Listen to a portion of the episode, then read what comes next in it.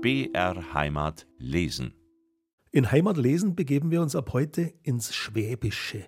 Und zwar auf die Spuren des Lehrers und Volksschriftstellers Ludwig Auerbacher. Der kam 1784 im schwäbischen Markt Türkheim zur Welt und unterrichtete im Lauf seines Lebens ein Vierteljahrhundert lang deutschen Stil und Ästhetik am Kadettenchor in München. Nebenher schrieb er. Sein bekanntestes Werk ist die zweibändige Sammlung von im Volkston verfassten Erzählungen, die 1827 bis 29 zunächst anonym unter dem Titel Ein Volksbüchlein erschien. Vor allem die dort enthaltenen Geschichten von den sieben Schwaben wurden populär, die Abenteuer der sieben Schwaben vom Gelbfüßler und vom Knöpfleschwaben, vom Blitzschwaben und dem Spiegelschwaben, vom Nestelschwaben, vom Seehas und vom Allgäuer. Die sieben Helden stehen dabei stellvertretend für sieben Charaktertypen. Die sieben Schwaben und ihre Abenteuer wurden weit über Schwaben hinaus populär. 1887 schuf Karl Millöcker eine Operette mit dem Titel Die sieben Schwaben. Auerbachers Geburtsort Türkheim hat den Begriff der sieben Schwaben geschützt. Das Heimatmuseum dort heißt Sieben Schwaben Museum. Ab heute neu in Heimat lesen die Abenteuer der sieben Schwaben. Die Sprache ist ein bisschen antiquiert, aber das verschafft den Geschichtern einen ganz besonderen Reiz. Wie die sieben Schwaben nach Augsburg kommen und sich allda Waffen holen. Als man zählte nach Christi Geburt 1000 und etliche hundert Jahr, da begab sich's, dass die sieben Schwaben in die weltberühmte Stadt Augsburg einzogen. Und sie gingen sogleich zu dem geschicktesten Meister allda, um sich Waffen machen zu lassen, denn sie gedachten, das Ungeheuer zu erlegen, welches zur selbigen Zeit in der Gegend des Bodensees übel hauste und das ganze Schwabenland in Furcht und Schrecken setzte. Der Meister führte sie in seine Waffenkammer, wo sich jeder einen Spieß oder sonst was auswählen konnte, was ihm anstand. Bei Gott, sagte der Allgäuer, sind das auch Spieße? So einer wär mir just recht zu einem Zahnstürer. Meister, nehmt für mich nur gleich einen Wiesbaum von sieben Mannslängen. Potzblitz, sagte der Blitzschwab Allgäuer, progle dich nicht allzu sehr. Der Allgäuer sah ihn mit grimmigen Augen an, als wollte er ihn damit durchbohren. Eigentlich hast du recht, Männle, sagte der Blitzschwab und streichelte ihm den Kauzen. Und ich merke deine Meinung, sagte er. Wie alle sieben für einen, so für alle sieben nur einen. Der Allgäuer verstand ihn nicht, sagte aber ja, und den anderen war's auch recht. Und so ward denn ein Spieß von sieben Mannslängen bestellt, und in einer Stunde war er fertig. Ehe sie aber die Werkstatt verließen, kaufte sich jeder noch etwas Apartes.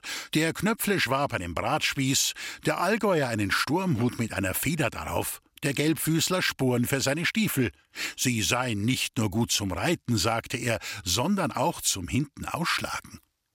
Der Seehas aber wählte einen Harnisch, sagend Vorsicht sei zu allen Dingen nütz, des Guten könne man nicht zu viel tun, und nütze es nicht, so schade es auch nichts.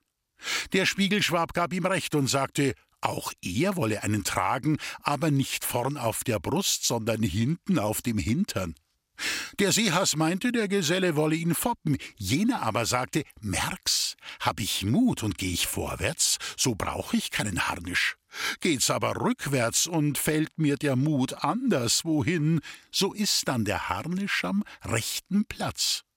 Und so ließ er sich denn den Harnisch zurechtmachen, der, recht zu sagen, ein Balbiererbecken war aus der Rumpelkammer des Meisters.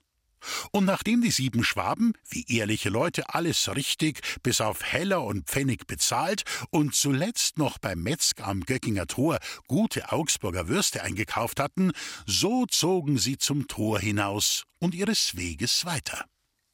Wie die sieben Schwaben weiterziehen und welchen Weg sie einschlagen.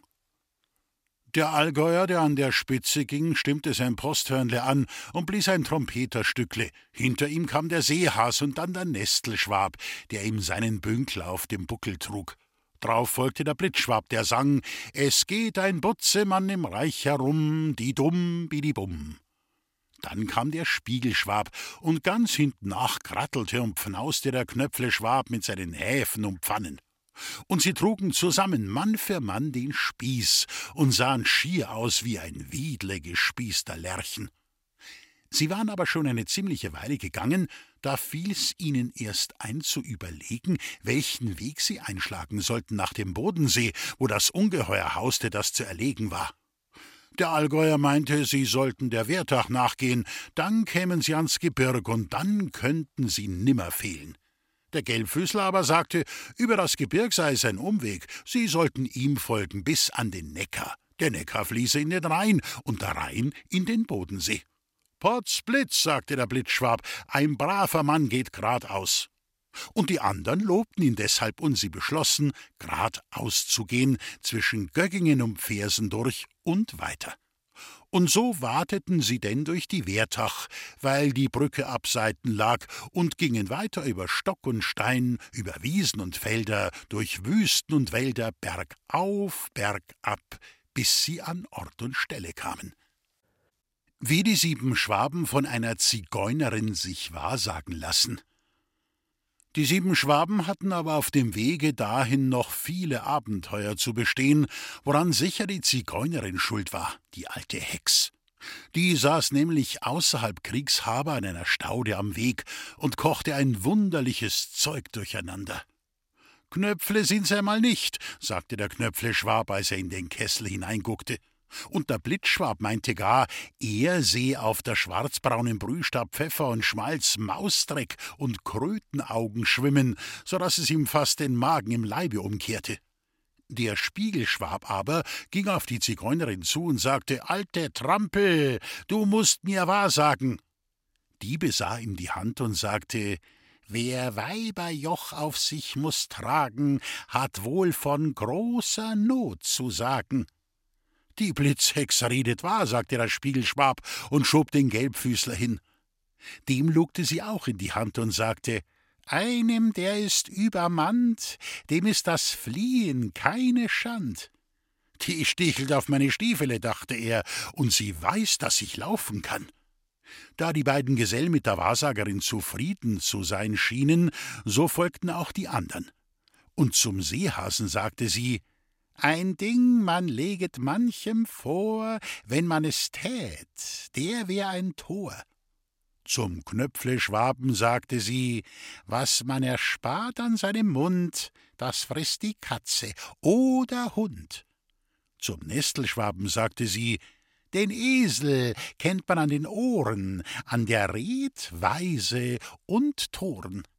Zum Allgäuer sagte sie, der Wagen wird nicht wohlgeführt, wenn Ochsen ungleich angeschirrt.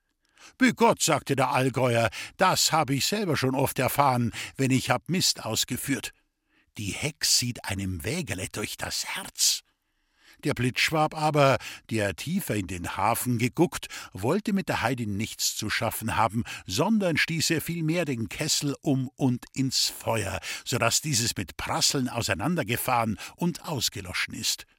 Die Zigeunerin aber, voller Zorn, rief ihm mit schätternder Stimme nach Jungfrau lieb ist fahrend, hab heut Herzliebster, morgen Schabab. Und so konnten denn die sieben Schwaben ihrem Schicksal nicht entgehen.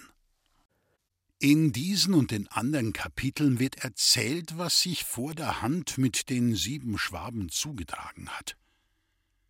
Es ist aber an der Zeit, dass ich dich, günstiger Leser, mit den Helden dieser Geschichte näher bekannt mache und was dir sonst zu wissen nötig ist, aufrichtig erzähle. Vernimm also, dass der Seehas ausgegangen ist, Du musst aber wissen, dass dies ein Schimpfname für ihn geworden seit der Zeit, als die sieben Schwaben ihr Abenteuer gehabt, von welchem du, wenn du Geduld hast, am Ende hören wirst. Er ist aber zu Überlingen am Bodensee zuerst Eschei, dann Bannwart gewesen. Der traf unweit Freiburg im Breisgau den Nestelschwaben an, hinter einem Zaun, wo er etwas zu tun hatte, was der soeben getan hatte und sie machten sogleich Bekanntschaft, wie ehrliche Schwaben zu tun pflegen. Der Seehas fragte ihn, was er für ein Landsmann sei. Jener sagte, er sei kein Landsmann, sondern nur ein Mehnbub bei jenem Bauern, der dort den Acker pflüge. Da merkte der Seehas sogleich, mit wem er's zu tun habe, und so ein Dummrian war ihm gerad recht. Er tat ihm daher den Vorschlag, er solle mit ihm kommen als sein Knecht, der ihm den Bünkel trage, und wenn er etwas erzähle, so solle er nicht sagen, als dass es wahr sei. Jener sagte, er wisse aber nicht, was wahr sei oder nicht wahr. Drauf der Seehas, Merk Bauernlimmel, hot bedeutet wahr, höchst nicht wahr. So verstehe er's, sagte jener, und er wolle mit ihm gehen und ihm um einen Batzen Wochenlohn seinen Bünkel tragen durch die ganze Welt und weiter. Und die Geschichte weiß noch bis heutig Tags nichts anzugeben, was dieser Mensch für ein Landsmann gewesen, ob ein Schwab oder ein Schweizer oder ein Pfälzer oder sonst einer aus dem Deutschen Reich, denn er redete in allen Landsprachen und in keiner recht. Er wird aber der Nestelschwab darum genannt, weil er statt der Knöpfle Nesteln hatte an Janker und Hosen. Und da die meiste Zeit eine und die andere zerrissen war, besonders an den Hosen, so musste er immer nachhelfen mit der einen Hand, was ihm dann so sehr zur Gewohnheit geworden, dass er auch dann so tat, wenn er nicht also hätte tun dürfen. Beide zogen aber weiter und kamen zum Gelbfüßler, der im Bopfingen ansässig war vom Gelbfüßler und was sich weiter begeben. Man erzählt, dass, als die von Bopfingen ihrem Herzog die jährliche Abgabe, die in Eiern bestanden, einstmals geben wollten, hätten sie die Eier in einen Krettenwagen getan und damit recht viele hineingehen, mit den Füßen eingetreten, was denn ihrer Ehrlichkeit keine Schande macht. Daher haben sie denn alle, die aus jener Gegend sind, in böser Leute Mund den Namen Gelbfüßler erhalten. Zu einem von diesen, der Bobfinger Boot war, kam nun der Seehas und erzählte ihm, wie das in dem großen Wald am Bodensee ein fürchterliches Tier hause, welches Land und Leuten großen Schaden tue. Beschreiben könne er es ihm gar nicht, aber es sei so groß wie eine wilde Katze, doch weit scheußlicher und grauerlicher anzusehen. Und Augen habe es im Kopf, so groß wie Goldgulden, die funkelten nicht anders als wie das höllische Feuer, und Ohren habe es. Nicht wahr, Landsmann? Hüst, sagte der Nestelschwabe. Hott, sagte der Seehas. Sie ist wägerle wahr, sagte der Nestelschwab. Und jener fuhr fort, er beschwöre daher den Landsmann um des gemeinen besten willen, er möge ihm zu Rat und Tat sein und ihm getreuliche Gespanen zu werben suchen aus allen schwäbischen Gauen. Der Gelbfüßler sagte, fechten könne er zwar nicht, aber sei's mit dem Laufen getan, so könne er den Teufel auf dem freien Felde fangen. Da der Seehass sagte, so einen Mann könne er brauchen, so schlug der Gelbfüßler ein und sagte, er müsse nur noch seine Stiefele anziehen und sein Ränzle packen. Als dies geschehen, so zogen sie weiter. Anfangs waren sie uneins, wohin sie sich wenden sollten, ob gegen das Ries oder die Donau. Im Ries, sagte der Gelbfüßler, gebe es wohl viele Gänse, hab er gehört, aber er wisse nicht, ob es auch Menschen dort gebe. Der Seehass aber meinte, das Sehen koste nichts, und erfahren wir's nicht neu, sagte er, so erfahren wir's doch alt. Und damit gingen sie nach dem Ries. Vom Knöpfle-Schwaben und was sich weiter zugetragen. In dem gesegneten Schwabenland, besonders in jener Gegend, wovon soeben Meldung geschehen, besteht die löbliche Gewohnheit, dass man täglichst tags fünfmal isst und zwar fünfmal Suppe und zweimal dazu Knöpfle oder Spätzle, daher denn die Leute dort in der Umgegend auch Suppen- oder Knöpfleschwaben genannt werden. Und man sagt, dass sie zwei Mägen hätten, aber kein Herz. Der Seehas brachte also seine Werbung an und sagte, wie das in dem großen Wald am Bodensee ein fürchterliches Tier hause, welches Land und Leuten großen Schaden täte.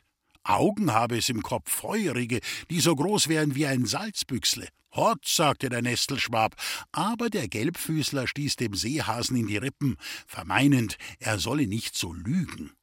Der aber ließ sich nicht irre machen, sondern fuhr fort zu erzählen.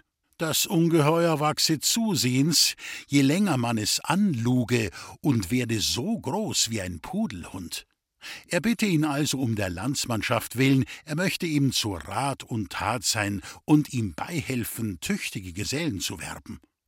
Der Knöpfleschwab sagte, Fechten sei zwar seine Leidenschaft nicht, aber wenn sie einen brauchten, um ihnen Knöpfle zu kochen, so gehe er mit los auf das Abenteuer.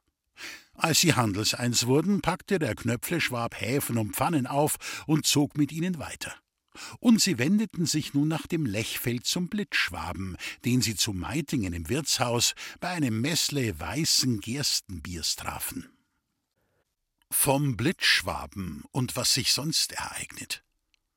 Nachdem sich die Landsleute das Xengott und Dankgott zugetrunken hatten, fing der Seehas an zu erzählen, sagend, wie das in dem großen Wald am Bodensee ein fürchterliches Tier hause, welches Land und Leuten großen Schaden täte. Es sei so groß wie ein Mastochs und habe Augen im Kopf wie die Mondscheibe, und das Tier wachse zusehends, je länger man es anluge Potzblitz, sagte der Blitzschwab, das möchte ich einmal sehen. Ich ließe es mir beim Teuxl einen Dreibetzner kosten. Der Seehass sagte, er könne es umsonst sehen, er solle nur mitkommen und ihm und seinen Gesellen zu Rat und Tat stehen beim Abenteuer. Darauf der Blitzschwab, fechten sei zwar sein Handwerk nicht, aber schimpfen könne er wie ein Rohrspatz und fluchen wie ein Heid. Der Seehas meinte, man wisse nicht, wozu ein Ding gut sein könne, und er solle nur mitkommen. Jener schlug ein, nachdem er noch ein Kentle Brandwein zu sich genommen, um, wie er sagte, die Magenwinde zu verteilen, die das vermaledeite Bier mache. Dabei sang er, denn er war ein lustiger Vogel, was man ihm sogleich abmerkte, das Liedlein Wo soll ich mich hinkehren, ich dummes Brüderlein? Wie soll ich mich ernähren? Mein Gut ist viel zu klein. Wie wir ein Wesen han, so muss ich bald daran. Was ich heut soll verzehren, ist gestern schon getan. Und drauf zogen die Gesellen weiter und kamen zum Spiegelschwaben, der in Memmingen zu Hause war. Vom Spiegelschwaben und dem Allgäuer und was ferner geschehen. Zu derselben Zeit waren die Fazinettle noch nicht im Brauch, und daher schlänzten einige das Ding gleich von sich weg, was jetzt die vornehmen Leute in den Sack stecken.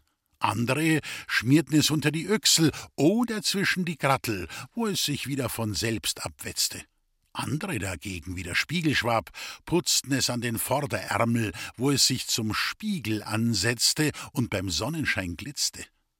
Zu diesem kam der Seehas mit seinen Gespannen und stellte ihm das Anliegen vor, erzählend, wie das am See droben ein Ungeheuer hause, so groß wie ein Trampeltier, mit Augen wie Mühlsteine, und er bitte daher, er möge um des gemeinen besten Willen zu Rat und Tat stehen. Der Spiegelschwab sagte, Rat könne er geben, aber mit der Tat sehe es schlecht aus, indem er nicht einmal sein Weib meistern könne, die freilich sieben Häute habe, wie ein Memminger Zwiefel. Und hat also die Zigeunerin recht gehabt. Er wisse aber einen, der es mit dem Teufel selbst aufnehme, das sei der Allgäuer. Zudem gingen sie nun miteinander, und der war gleich bereit, obwohl der Seehas ihm das Ungeheuer noch viel schrecklicher vorstellte als den anderen, indem er sagte, es sei so groß wie ein Haus und habe Augen im Kopf wie Mühlräder, die ihm um und um gehen Feuer auswürfen. Bei Gott, sagte der Allgäuer, es wird halt Dennis nur ein Viech sein, und der Mensch ist stärker mit Gottes Hilfe als alles Getier auf Erden. Ja, sagte der Seehas, und es geht ein Sprichwort Gott verlässt keinen ehrlichen Schwaben nicht. Durch diese Reden bekamen die übrigen noch einmal so viel Mut, und sie gaben sich alle getreulich die Hand, dass sie einander beistehen wollten als Freunde und Landsleute in allen Gefahren und Nöten Leibs und der Seele. Und so beschlossen denn die sieben Schwaben miteinander, zuerst nach Augsburg zu gehen, wie schon oben erzählt worden, um, wie es tapfern Christenmenschen geziemt, sich vor allem mit Streitzeug zu versehen. Wie die sieben Schwaben auf einen Bären stoßen und was sie dazu sagen. Wir wollen aber die sieben Schwaben auf ihrem Weg einholen, und da treffen wir sie vier bis fünf Stunden außer Augsburg in einem Hohlweg, den sie eben durchziehen. Und siehe da, ein großmächtiger Bär liegt da am Weg, und der Allgäuer bemerkt ihn nicht eher, bis er fast mit der Nase auf ihn fällt. Der schreit, was er kann, ein Bär, ein Bär, und stößt den Spieß aus Leibeskräften gegen das Tier. Doch das rührt sich nicht mehr, denn es war maustot. Drob erfreut schaut der Allgäuer um und sieht die Gesellen alle auf dem Boden liegen und vermeinend, sie seien auch tot und er habe sie hinterrucks mit dem Spieß erstochen, fing er laut an zu lamentieren. Die aber waren, man weiß nicht, ob er Schrecken oder weil sie den Spieß zu fest gehalten, zu Boden gefallen. Und als sie hörten, dass der Bär tot sei, standen sie frisch und gesund wieder auf und stellten sich um den Bären herum, und der eine rupfte ihm beim Pelz, und der andere steckte gar seine Hand in den Rachen, und kein einziger fürchtete sich mehr vor ihm. Und als sie den Bären näher untersuchten und kein Loch an ihm fanden als das, was er schon zu seinen Lebzeiten gehabt, so merkten sie wohl, dass er nicht erstochen sei, sondern verreckt und der Spiegelschwab warf die Frage auf, woran er wohl gestorben sein mag. Der Knöpfleschwab sagte, woran denn sonst als am Hunger? Nein, sagte der Gelbfüßler, aus Kälte. Und so hatte denn jeder seine aparte Meinung, wie die Schildbürger ob des toten Wolfes. Erraten aber hat's wohl nur der Spiegelschwab, der pfiffigste unter ihnen, welcher sagte, er sei, wo nicht an Wehtagen, doch am Tod gestorben. Hierauf hielten sie Rat, was sie mit dem Luder anfangen wollten, und nach langem Hin- und Herreden beschlossen sie ihm die Haut abzuziehen. Die sollte einst demjenigen zuteil werden, der sich beim Abenteuer am männlichsten halten werde. Das Aas wollten sie liegen lassen. So mögen ihn die Schafe fressen, wie er zuvor die Schafe gefressen, sagte einer, ich weiß nicht mehr, was für einer. Wie die sieben Schwaben in den Stauden stecken bleiben. Als die sieben Schwaben tiefer in die Stauden kamen, blieben sie darin stecken. Der Wald wurde nämlich immer dichter und dichter, und einstmals, als der Allgäuer vor einem Baum stand, sagte er Bü Gott, durch muss ich, und druckte und beugte den Spieß so gewaltig seitwärts, dass der Knöpfleschwab zwischen einem Baum und dem Spieß eingeklemmt wurde und sie alle weder vor noch rückwärts konnten. Und ist also wahr geworden, was die Zigeunerin prophezeit hatte. Der Wagen wird nicht wohlgeführt, wenn ungleich Ochsen angeschirrt. Die Gesellen wollten zwar ihren Kumpan wieder losmachen, da sie aber aus allzu großem Eifer an dem Leichnam zogen, der eine nach oben, der andere nach unten und links und rechts zu gleicher Zeit, so ging eben das Ding nicht vorwärts, und sie hätten ihn fast gevierteilt. Endlich besann sich der Allgäuer und rief: Begott, ich müsste des Teufels sein, wenn mir Gott nicht hilfe. Und er sagte: Hi, Ochs! und packte den Baum, der den armen Schächer einzwängte, und riss ihn mit einem Riss, dass es krachte, Wurzel aus, so dass der Knöpfleschwab, halb entseelt, losschnellte und hinplumpste, als wär er in den Boden eingerammelt. Da bekamen die Gesellen erst rechten Respekt vor dem Allgäuer, den sie sonst für Tappet und Talket halten mochten. Und der günstige Leser, welcher das Stücklein nicht glauben will, kann selbst nachsehen auf dem Platz, wo der Baum noch liegt bis auf den heutigen Tag.